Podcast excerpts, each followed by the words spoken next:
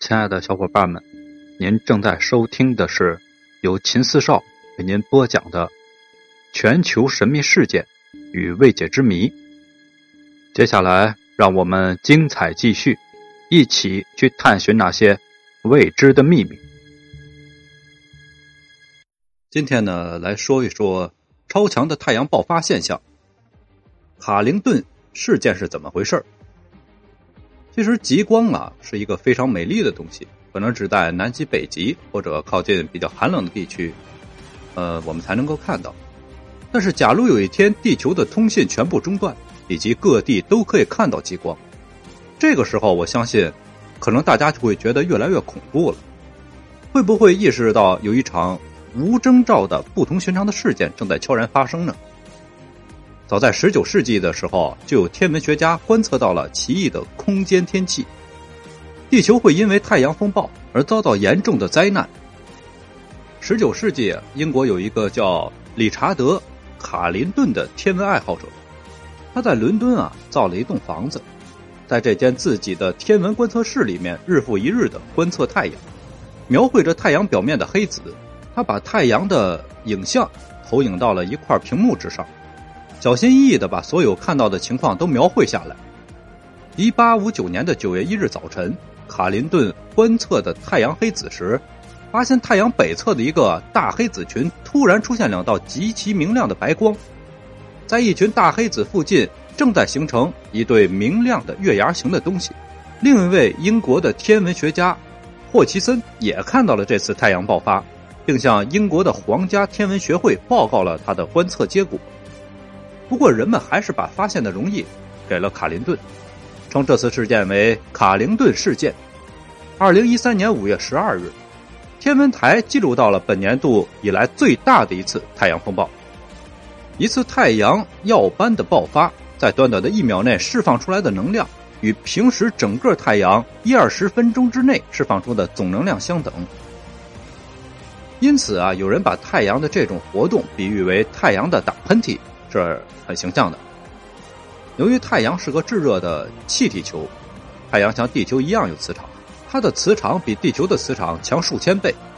地球主要是由固定的岩石和金属组成，因此它的磁场基本上没有什么太大的变化。而太阳则完全不同，赤道附近的自动周期短，经纬度越高的地方，自转的周期越长。于是它的磁场就会随着自转运动而弯曲和缠绕起来，从而造成了这种活动的现象。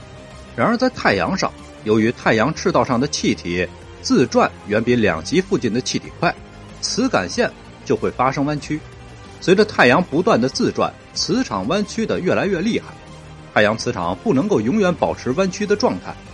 在少数磁感线最集中的地方，也就是磁场最强的地方。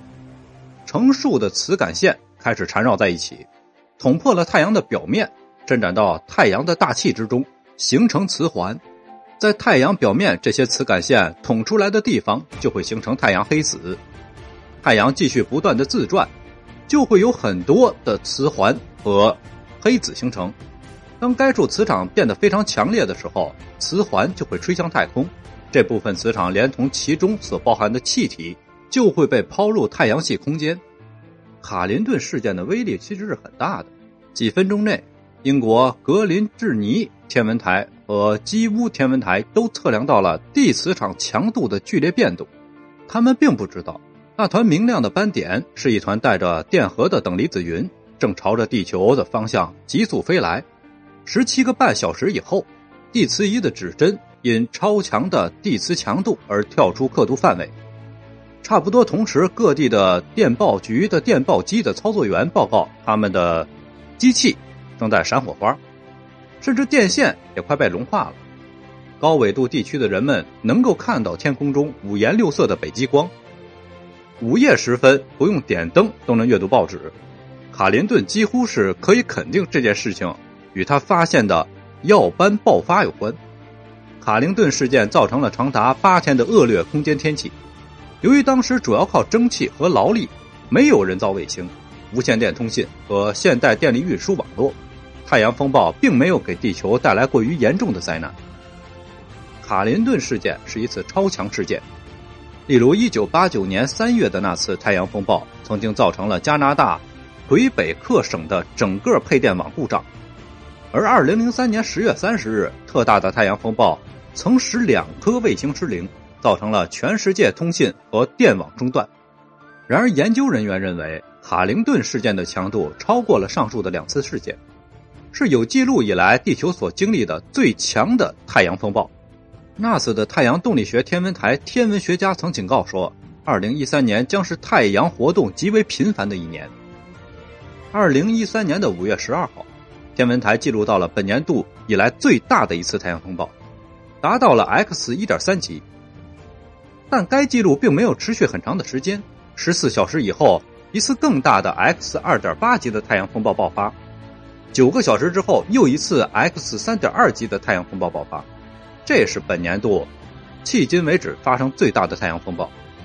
关于卡灵顿事件呢，我们就讲到这儿。